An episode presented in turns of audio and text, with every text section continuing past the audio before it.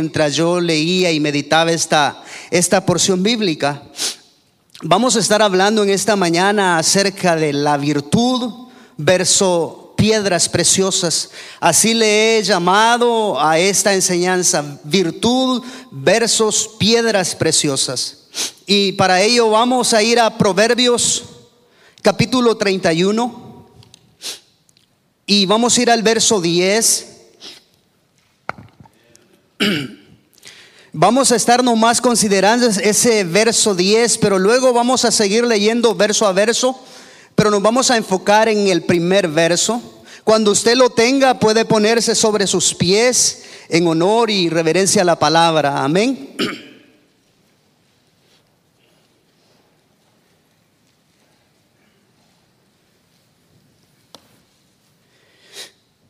Lo tienen.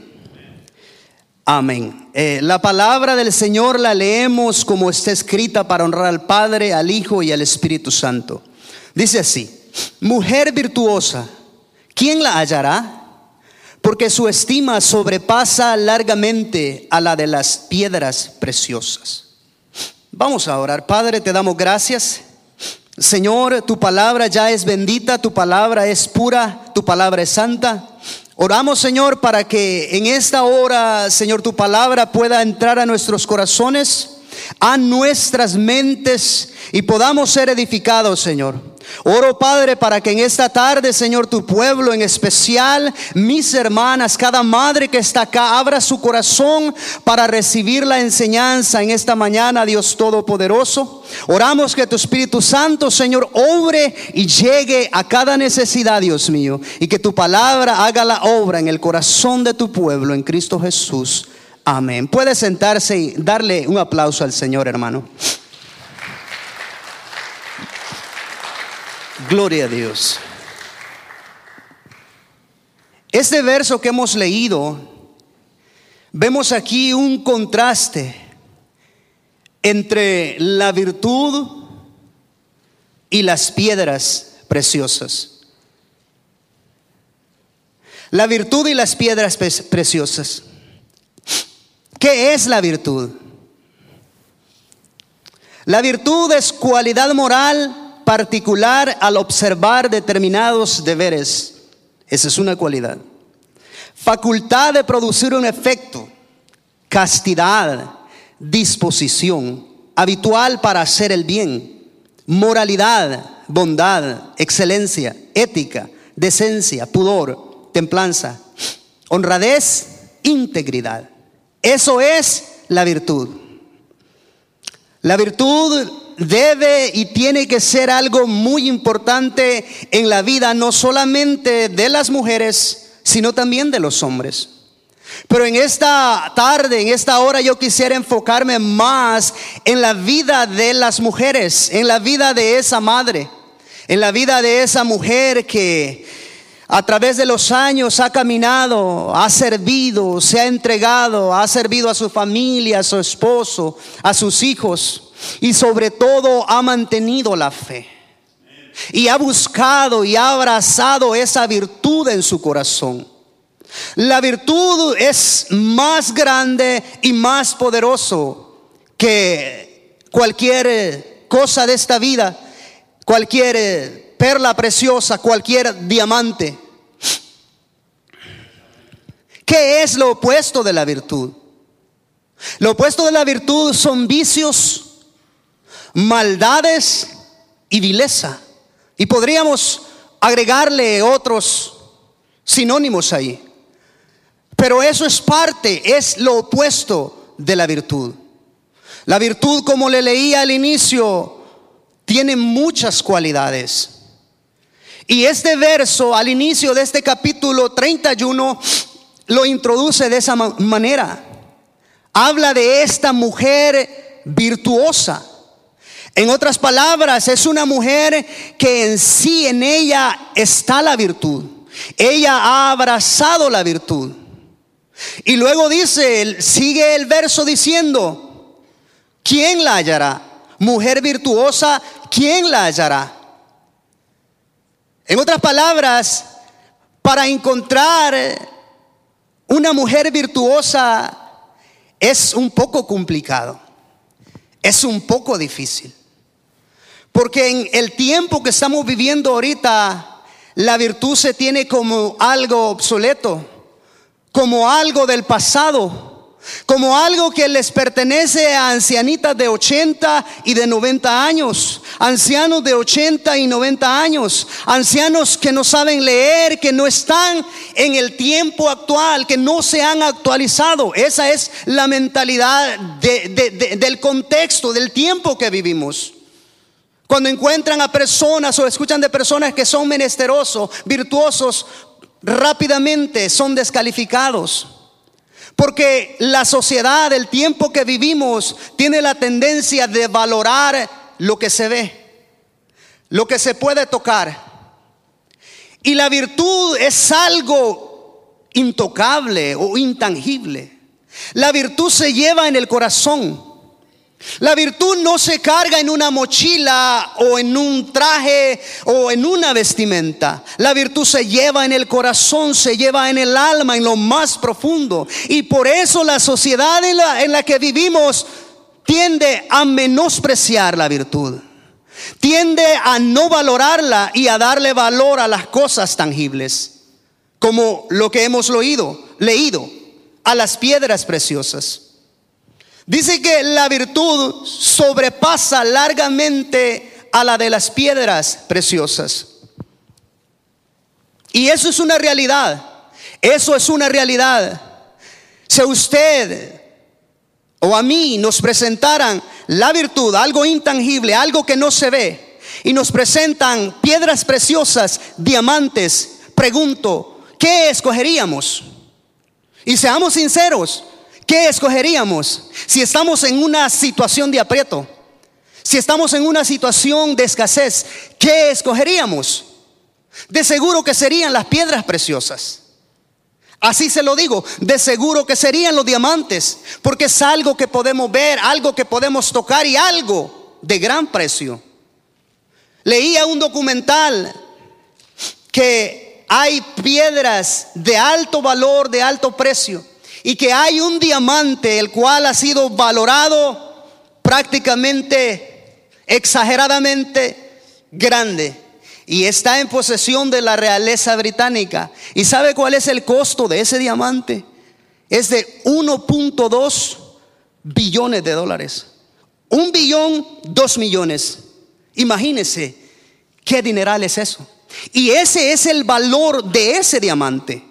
Pero cuando el escritor introduce a, la cualidad, a la virtud en esta mujer, la introduce como algo que sobrepasa a las piedras preciosas. En otras palabras, no hay tesoro, no hay diamantes, no hay rubíes, no hay ninguna piedra en este mundo que se le compare a la virtud. La virtud siempre pasará y sobrepasará a las piedras preciosas. Sé que aquí hay muchas madres, aquí hay muchas mujeres que han caminado por años en este camino, en el camino de Dios. Y en el caminar ellas han visto escasez, han visto momentos difíciles en su vida, pero han atrapado y han abrazado la virtud y esa virtud las ha mantenido. Esa virtud les ha permitido estar donde están, ver a sus hijos al par de ustedes y aún ver a sus nietos enseguida de sus hijos. ¿Por qué? Porque abrazaron la virtud. Probablemente tuvieron la oportunidad de escoger piedras preciosas.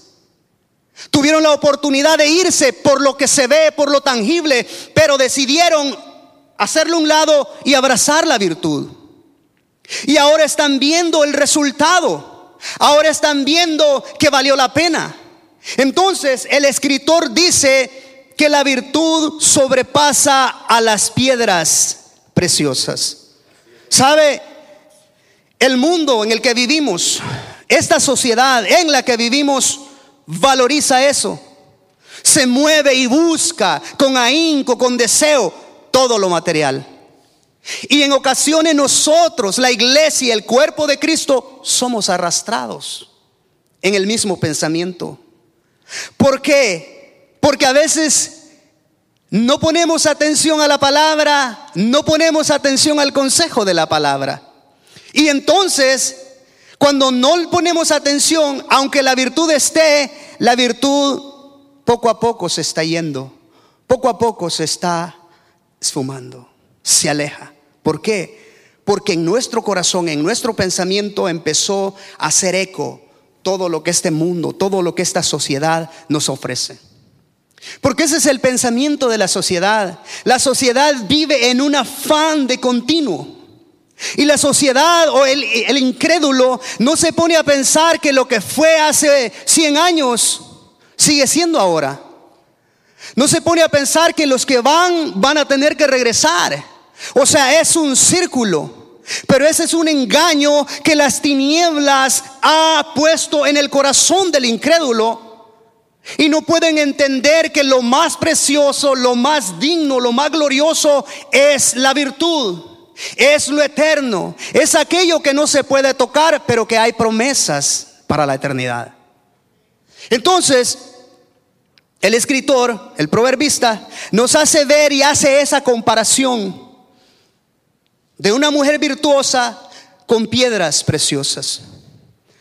Probablemente aquí hayan hermanas madres que dicen, bueno, yo no tengo eso. ¿Qué es la virtud? Yo no entiendo eso. Pero mientras vayamos leyendo los versos siguientes, usted se va a dar cuenta y hágalo usted misma ahí. Medita en su corazón, ¿tengo esto? ¿Está funcionando esto en mi vida? Y vamos a ir descubriendo a través de la palabra. Entonces, ¿por qué ¿Por qué en el tiempo que vivimos la gente tiende o desea más lo que se toca que lo que no se puede tocar? ¿Por qué?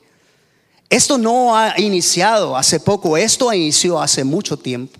Allá en los años 1500, 1600, cuando tuvo el auge, cuando Europa Empezó a levantar hombres de conocimiento, las universidades, empezaron a surgir también el pensamiento de la mujer, empezó a despertar. Empezó la mujer a decir, bueno, los hombres estudian, los hombres se preparan, ¿por qué nosotros o por qué nosotras no lo hacemos? Y ahí da, un, da inicio un movimiento donde la mujer empieza a prepararse y no está mal. Es bueno que las mujeres se preparen, las jóvenes, las hermanas que aún están estudiando, que se están preparando. Eso es glorioso, eso es hermoso. No estamos en contra de ello. Pero ya hay algo que hay, hay un desbalance ahí cuando ese pensamiento de la mujer empieza a sobrepasar el pensamiento del hombre o el liderazgo del hombre. En esos años 1500, 1600 es donde se da la transición de los tiempos medievales a los tiempos modernos. Es ahí cuando surge también, si usted ha leído un poquito la historia, el, el, el, siervo, aquel monje, donde clava las 95 tesis, donde descubre la realidad en la escritura y prácticamente se revela porque ha creído la palabra y empieza a predicar a Cristo. Es ahí donde surge también la iglesia. Es ahí donde se levanta ese, movimiento que nos ha alcanzado a nosotros en esos años 1500 en adelante. Pero lo que quiero decir es que en ese tiempo también surge ese pensamiento que nos ha alcanzado hasta estos días. Ese movimiento nos ha alcanzado y ha venido creciendo de tiempo en tiempo. El movimiento de la liberación femenil. Y yo estoy de acuerdo en ello. La mujer, la mujer no es un trapo para tomarlo y tirarlo. La mujer tiene y debe de recibir su valor. La mujer tiene su lugar en, en la familia. Pero cuando la mujer se levanta y toma el lugar que no le corresponde, entonces hay algo que no está bien ahí. Por esa razón vemos en estos tiempos, vemos hogares donde niños ya no quieren ser niños, donde niñas ya no quieren ser niñas, ahora quieren ser niños. Y los niños quieren ser niñas. Hay una confusión. ¿Por qué? Porque desde esos tiempos en adelante el movimiento ha venido tomando su auge, su lugar y prácticamente los papeles han sido cambiados.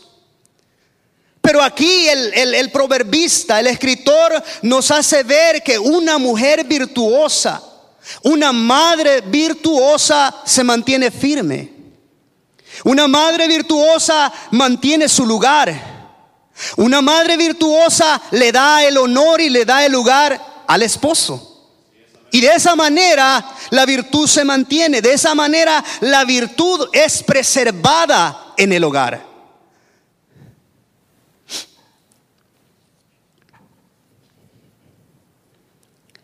El verso 11 dice, y el corazón de su marido está en ella, confiado, y no carece de ganancias. O sea que en el corazón de una madre virtuosa está la confianza. Qué importante es la confianza en el hogar. Cuando hay desconfianza en el hogar, las cosas no funcionan.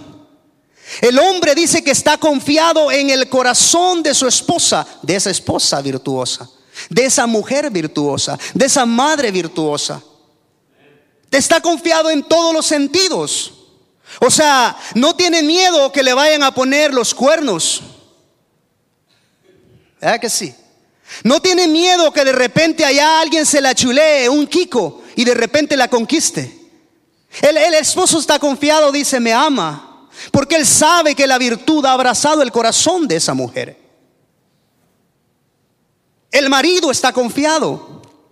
El marido abre la chequera y le dice, honey, aquí está la chequera, aquí está esta tarjeta de débito. Porque él sabe que en el corazón de esa mujer hay virtud. Y que no va a agarrar el dinero, ah, aquí está el dinero, voy a comprar, hacer y deshacer. No, él sabe que hay virtud. Él sabe que esa mujer no va a ir a derrochar el dinero, sino que lo va a ministrar y lo va a poner en su lugar.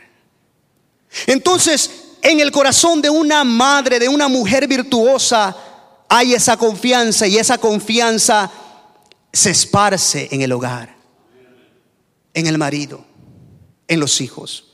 Los hijos confían en su madre. Los hijos confían que su madre no lo va a abandonar. ¿Cuántos casos no hemos visto, hemos tenido, donde las madres se van y los hijos quedan a la deriva? Y los hijos se preguntan, ¿pero por qué? Falta de virtud en el corazón.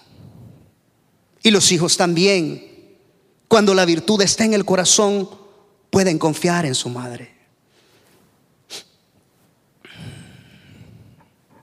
También cuando hay confianza se le, encarga, se le encargan asignaciones. Sabe que esa mujer será fiel en las asignaciones, será fiel en el matrimonio y su corazón estará apegado al hogar, estará apegado al matrimonio. O sea, esa mujer valora ese pacto que se hizo, esos votos que se hicieron. ¿Sabe? En el tiempo que vivimos, el matrimonio pasa a ser como cualquier cosa, ya sea de parte de uno o de parte de la otra. Cuando falta la virtud, créame, que eso va a ser una catástrofe. Entonces el corazón, el corazón de su marido está confiado. Verso 12 dice, le da bien y no mal. O sea que cuando está la virtud, el bien es algo que se nota en el hogar. Es algo que está presente. Es algo que uno puede verlo. Y dice que no le da mal. La virtud cuando llega al corazón de una mujer, de un hombre, esa virtud le permite siempre hacer bien, bien y bien. Aunque esa mujer reciba maltrato, aunque esa mujer reciba maltrato, reciba palabras fuertes de parte de su marido, esa mujer, ¿sabe qué? Le sigue dando bien. Y no estoy hablando de golpes acá. Porque si alguien la golpea, si su marido la golpea, tres números. Así de simple. O sea, tres números. A veces decimos, hermana, hermana, luche por su marido. Hermana, derrame su alma y un ojo morado un domingo y el otro, ¿qué le pasó? Ya dos morados. Tres números. Porque ahí es donde el hombre tiene que entender que la mujer merece su lugar. Es ahí donde el hombre tiene que entender que él no es simplemente el macho y que puede hacer lo que quiera. No, él tiene su lugar, él es el sacerdote, pero también honra a su mujer como un vaso frágil. Entonces, la mujer virtuosa le da bien de continuo a su marido. ¿Y sabe qué pasa? Cuando esa mujer virtuosa le sigue dando bien y bien, el corazón de ese hombre va a ser quebrantado. Porque va a entender que no puede seguir luchando contra la verdad y contra la justicia. Jesucristo a Pablo, a Saulo le dijo, Pablo, Pablo, ¿por qué me persigues? Dura cosa te es dar golpes contra el aguijón. Cuando usted trata de golpear la justicia, la justicia va a sobrepasar. O sea, en otras palabras, haciendo el bien, haciendo el bien, vamos a vencer el mal. Cuando una madre entiende que a través del bien es que va a poder conquistar el corazón de su esposo, sigue haciendo el bien y al final ella verá la recompensa. Entonces el escritor nos dice que ella le da bien y no mal. Y no solamente en tiempo, sino todos los días, todos los días. Hay una porción bíblica que dice, no se cansen de hacer el bien, porque a su tiempo van a recibir en otras palabras, cuando no nos cansamos de hacer el bien, a su tiempo la recompensa vendrá. El resultado saldrá a luz. Le da bien todos los días de su vida. En ese bien está el amor. Aunque de repente la mujer no sienta esas caricias, ese toque, esas palabras, ella da amor. Ella da respeto. ¿Sabe? Los problemas que tenemos en la actualidad es porque de repente se pierde el respeto a la autoridad. Y esto lo podemos aplicar en nuestras congregaciones, en nuestras iglesias, en nuestros grupos. Cuando nosotros no respetamos la autoridad que está sobre nosotros, allí hay un desbalance. Entonces la mujer virtuosa le da amor y le da respeto, le da cariño y le da el honor que su esposo merece. Y usted puede pensar, bueno, es que mi esposo es un poco así, es un poco asá, es un poquito flojito. De repente nomás trabaja tres días y dos días no los trabaja. Sí, porque hay de todo en la viña del Señor. Hay de todo. Pero aún si ese esposito es flojito, tenemos que seguir dando ese amor. Tenemos que seguir honrándole, porque a su tiempo esa honra va a traer bendición. ¿Sabe qué va a ser esa honra? Esa honra marcará a las futuras generaciones. Esa honra marcará a nuestras hijas, a nuestros hijos. Y ellos dirán, oh, mi padre era así, mi madre era así. Oh, ellos fueron así, pero yo quiero ser mejor. El muchachito dirá, oh, mi padre trataba a mi madre así, yo no quiero ser como él, yo quiero darle honor a mi futura esposa. O sea, es así, declaro.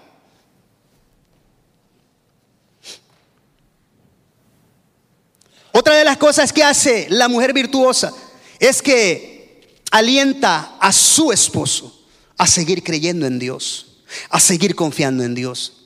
Cuando las cosas no van bien, cuando los problemas arrecian, cuando hay escasez, ella le dice, esposo mío, esposo mío, ven, vamos a postrarnos y vamos a clamar a Dios y vamos a ver la provisión de Dios. O sea, en ella hay palabras de aliento, en ella hay palabras de ánimo para que su esposo se levante. Porque hay ocasiones donde nosotros, y me incluyo, hay ocasiones donde nosotros nos sentimos atrapados donde no sabemos qué hacer. Y la mujer tiene la respuesta. La mujer tiene una palabra, porque una palabra lo cambia todo. Una palabra de bien, una palabra de trato va a cambiar la conducta de ese hombre. Porque es en las palabras, en las palabras hay poder. O sea que esa mujer virtuosa lo anima, lo anima, aunque el hombre sienta que no puede, esas palabras llegan al corazón y siguen adelante. Lo anima cuando hay enfermedad, cuando hay escasez, cuando hay problema. En todas las tempestades de la vida, la virtud y esa mujer se mantienen unidas y el hogar se mantiene unido. Verso 13. Busca lana y lino y con voluntad trabaja con sus manos. En otras palabras, la virtud en esa madre, en esa mujer, la hace a ella que sea diligente. Sé que aquí hay muchas mujeres, muchas madres que son diligentes, que le buscan, ¿verdad que sí? La diligencia te lleva a hacer extras. Si hay algo y, no, lo, no lo hago para vanagloria mía o de, de mi esposa, es que yo veo en ella esa virtud que está en el hogar y está buscando siempre algo que hacer para ganar un extra. Y eso al corazón mío es de mucha bendición. Sabe, yo puedo confiar a ella y decirle, mira, aquí está esto. Y ella ministra lo que yo pongo en sus manos. A eso se le llama virtud. Y no lo digo para vanagloriarme ni a mí ni a ella. Entonces es diligente la mujer virtuosa. Se ocupa en buscar todo aquello que es el bienestar para su familia. Verso 14, es como nave de mercader que trae su pan desde lejos. Y ahí es prácticamente una analogía lo que habla el, el proverbista. Porque no va a tomar una nave y va a ir por los mares a buscar allá el pan y traerlo, no. Eso lo que quiere decir es que es diligente. De todas maneras, ella busca la forma de que la bendición llegue al hogar. Ella se, eh, pone diligencia en todo lo que hace. Verso 15. Se levanta aún de noche y da comida a su familia y ración a sus criadas. En otras palabras, ella se levanta muy tempranito y prepara su comidita para su esposo y para sus hijos y los envía bien comiditos.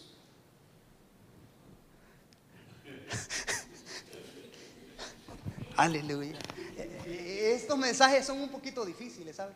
No son mucho de fuego, no. Ah, pero esa es la virtud en el corazón de la mujer.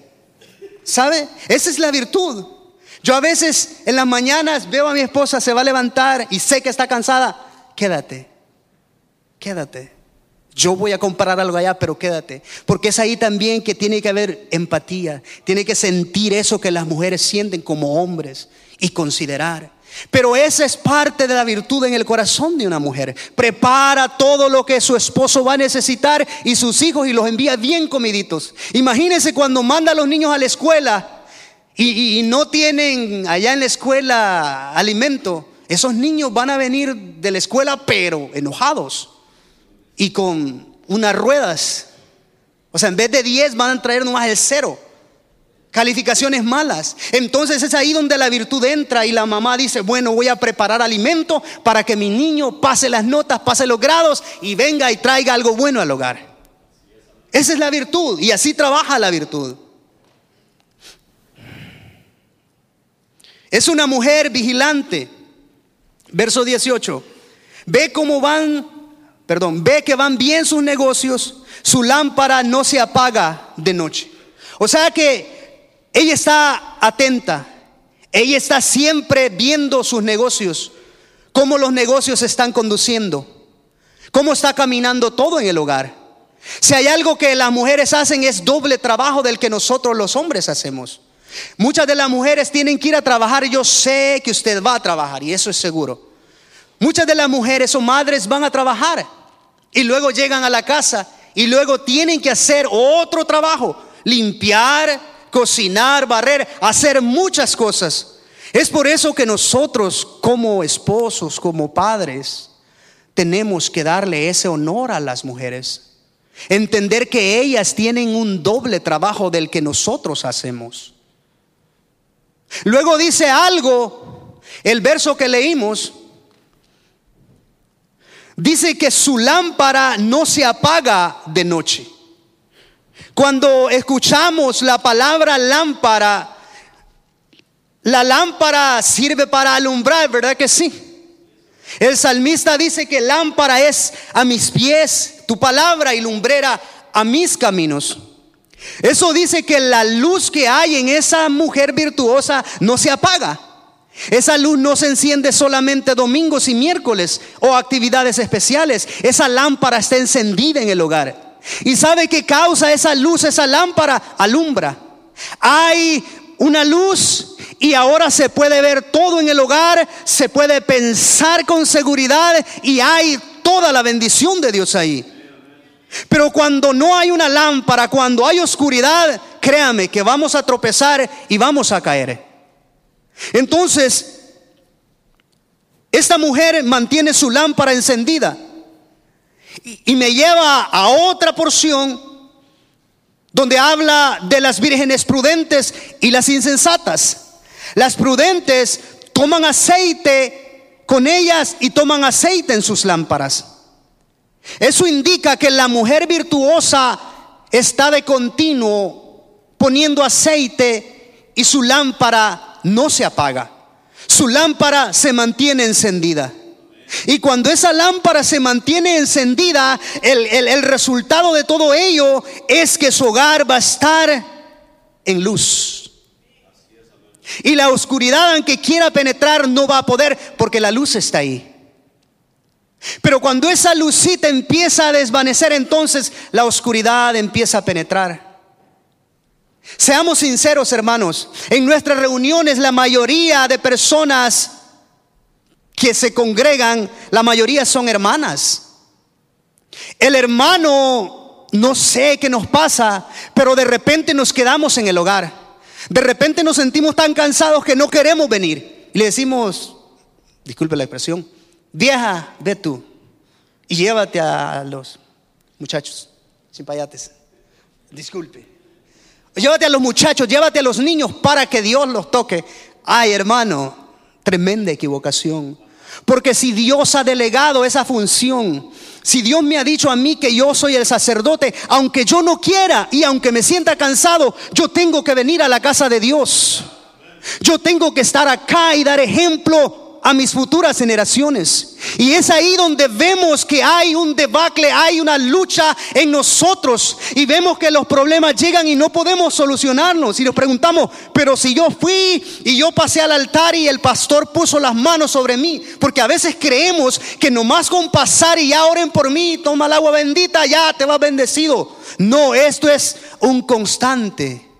Esto es una rendición. Esto es asumir ese papel como líder, como sacerdote y decirle, esposa mía, aunque estamos cansados y ya no podemos, pero vamos a la casa de Dios y vamos a entrar por sus atrios con alabanza. Vamos a levantar las manos, aunque sé que estamos enfermos, tenemos artritis, pero vamos a levantar las manos y en el acto Dios nos va a bendecir y nos va a sanar.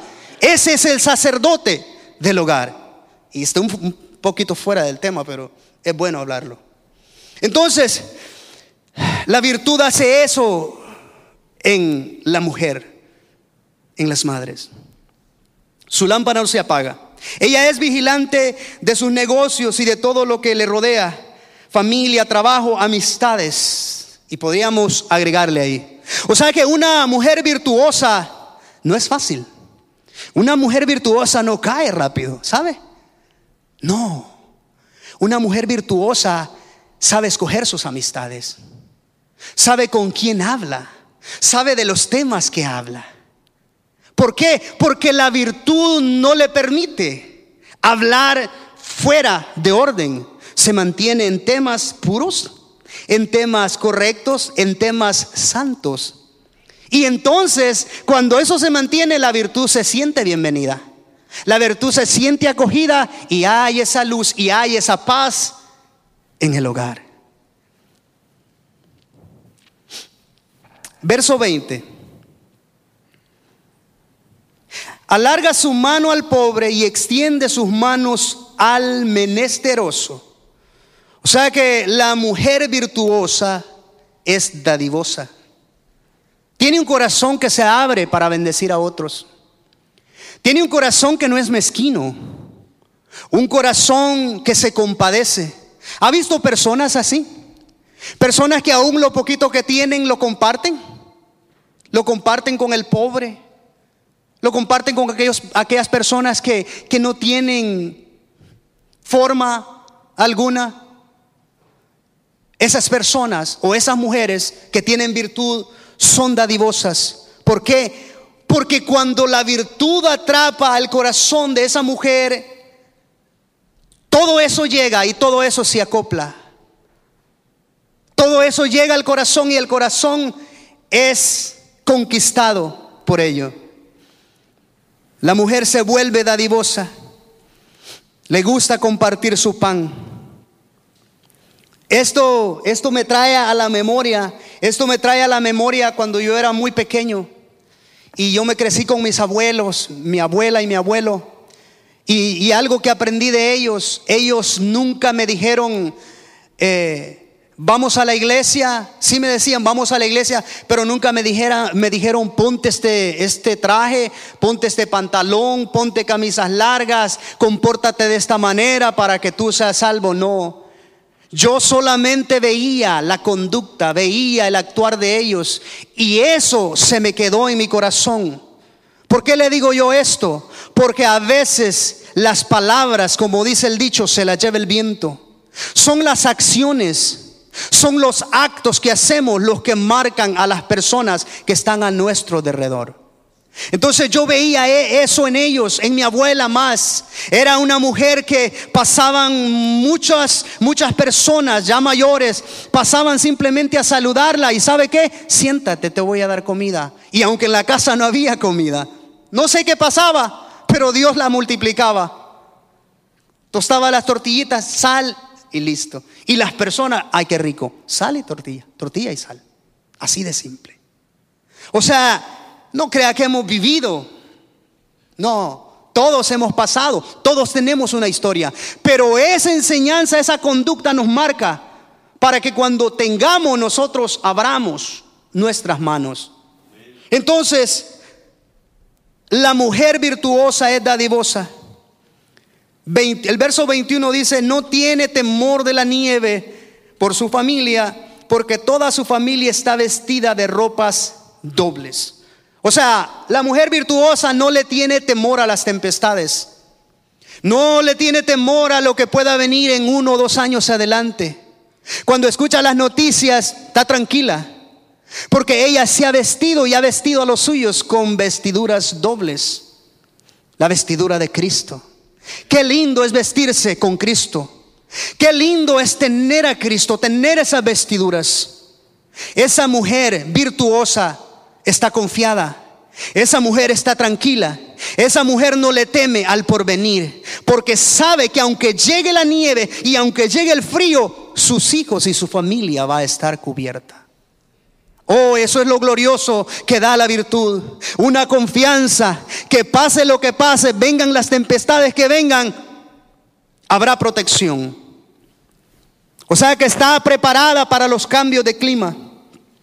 Y no se prepara de un día para otro. Esto es una constancia. Esto ha sido un estilo de vida en la mujer virtuosa. No, no, no ha sido simplemente porque se le ocurrió y dijo, no, pues ya mañana y ya va a suceder. No, ha sido un diario vivir, ha sido un caminar. Y ella sabe, oh, he sembrado, me he preparado por años, ahora yo estoy tranquila. Aquí están mis hijos, las tempestades van a venir, pero yo sé que ellos tienen ropa dobles.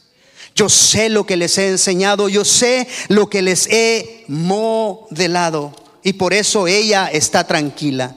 Verso 22. Ella se hace tapices de lino fino y púrpura es su vestidura.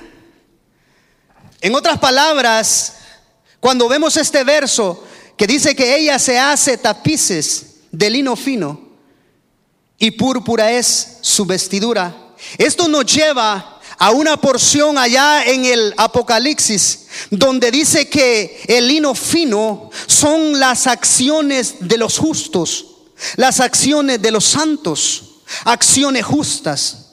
En otras palabras, esa mujer, sus acciones son justas. Sus vestiduras son de lino fino. Su conducta es justa. Su conducta es casta. Todo el accionar de ella es transparente. Ella no tiene temor a ser avergonzada. Ella no tiene que andarse escondiendo porque la pueden descubrir. No, anda derechita. ¿Verdad que sí? Y hay algo más que dice que también su vestidura es color púrpura. Y esto nos lleva al Antiguo Testamento, al Antiguo Pacto.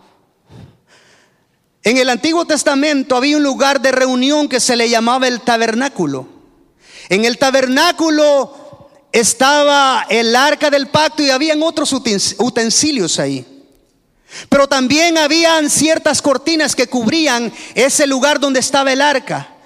Hacía una, una separación del lugar santísimo y el lugar santo. Y esas cortinas tenían dos colores, los cuales menciona. Éxodo 26.1 dice, harás el tabernáculo de diez cortinas, de lino torcido, azul, púrpura y carmesí. Tenían dos colores azul, púrpura y carmesí. El azul púrpura representa la gloria de Dios.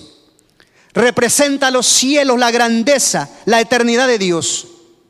Y el azul púrpura, que es como rojizo, representa la sangre del cordero. En otras palabras, esta mujer se viste de estos colores. Esta mujer no se viste con lo que el mundo le trata de enseñar. Esta mujer se viste de esas vestiduras color púrpura. O sea, se viste con el cielo. Se viste con la eternidad. Se viste con aquello que no se ve, pero que un día lo verá. Se viste con la sangre de Cristo. Se arropa con la sangre de Cristo en el sentido figurado. Toma esa sangre sobre ella y clama por esa sangre. En otras palabras, está cubierta por esos colores esa mujer virtuosa. Y por esa razón esa mujer virtuosa es difícil para que resbale, es difícil para que caiga. ¿Por qué? Porque la virtud está asentada en su corazón. De esa manera, esa mujer está vestida. Ahora, hemos hablado, hemos hablado de todas las cualidades de una mujer virtuosa. Y aquí ya voy cerrando. Y usted, hermana que está acá, madre que está acá, a lo mejor usted no, no creció en un contexto, una familia cristiana, una familia que servía a Dios. A lo, a lo mejor usted es madre soltera. A lo mejor usted fue abandonada, a lo mejor usted fue despreciada. Pero eso no impide que la virtud llegue a su corazón. Esa virtud está disponible para cada una de esas madres, de esas mujeres. El detalle es que tenemos que acercarnos al dador de la virtud. Porque esa virtud no se compra en la General. O no se compra en Walmart. No se compra ni en Amazon. No, esa virtud viene del cielo. Ahora, puede que usted diga, bueno, ya ando en mis años, ya soy mayor. ¿Para qué quiero esa virtud? Siempre es un buen tiempo para abrazar esa virtud. Puede que piense, no, y es muy tarde, pero hay nietos, pero hay hijos que le están viendo. Piense por un momento, si usted abraza la virtud, esos nietos, y ven un cambio, ven una transformación, esos nietos van a decir, verdaderamente, Dios está en el corazón de esa mujer o de mi madre, de mi abuela. La virtud le hará a usted ver días buenos en su familia, en sus hijos. Esa virtud le guardará, esa virtud le protegerá. Esa virtud, hermana que está acá, madre que está acá, le dará la confianza de poder caminar en esta vida, de poder seguir su camino y al final de su vida decir, valió la pena. Valió la pena abrazar la virtud, valió la pena abrazar a Cristo, valió la pena permanecer con Él. Porque al final de sus días usted se dará cuenta que aquellos que amaron las piedras preciosas, que aquellos que amaron los diamantes terminaron suicidándose, terminaron con una sobredosis, terminaron sus días en miseria, pero usted decidió abrazar la virtud. Decidió abrazar lo intangible, lo que no se toca, por aquello que se toca. Y ese es el engaño del mundo, ese es el engaño del diablo. Te presenta lo hermoso, lo bello, lo que puedes tocar, pero no te dice las consecuencias. Madre que estás acá, tú dices, no tengo eso. Jesucristo está presente. Dios está en medio de nosotros. Y, Él dice en su palabra que la persona que viene a Él, Él no la echa afuera. Cuando nosotros abrimos nuestro corazón y le pedimos aquello que no tenemos, ¿usted cree que no lo va a dar? Claro que lo va a dar, porque su amor sobrepasa al amor del ser humano. Yo voy a pedir que incline su, su rostro y medite en su corazón. Medite en su caminar. He dicho que nunca es demasiado tarde para abrazar la virtud. Y si usted siente, aunque me gustaría que todas las familias pasaran, pero si usted siente que usted está falto de virtud, que hace falta en su corazón, en su familia, venga al frente. Venga al frente y vamos a estar orando y pidiéndole a Dios que derrame de esa virtud. Porque al final de la carrera, al final de nuestros días, lo que quedará no será lo que se toca, sino aquello que no se toca ni se puede ver.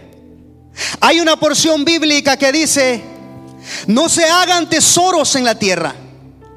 No se hagan tesoros aquí en la tierra por aquí, porque aquí en la tierra todo se destruye, todo se corrompe. Hagan tesoros en el cielo. La virtud pertenece al cielo. La virtud es algo que no podemos tocar. Y si nosotros abrazamos esa virtud, algo que no puede ser robado, algo que no puede ser quitado, esa virtud nos llevará y nos dará victoria en todo nuestro peregrinaje. Voy a pedirle que se ponga de pie y vamos a cerrar. Padre, tu palabra ha sido dada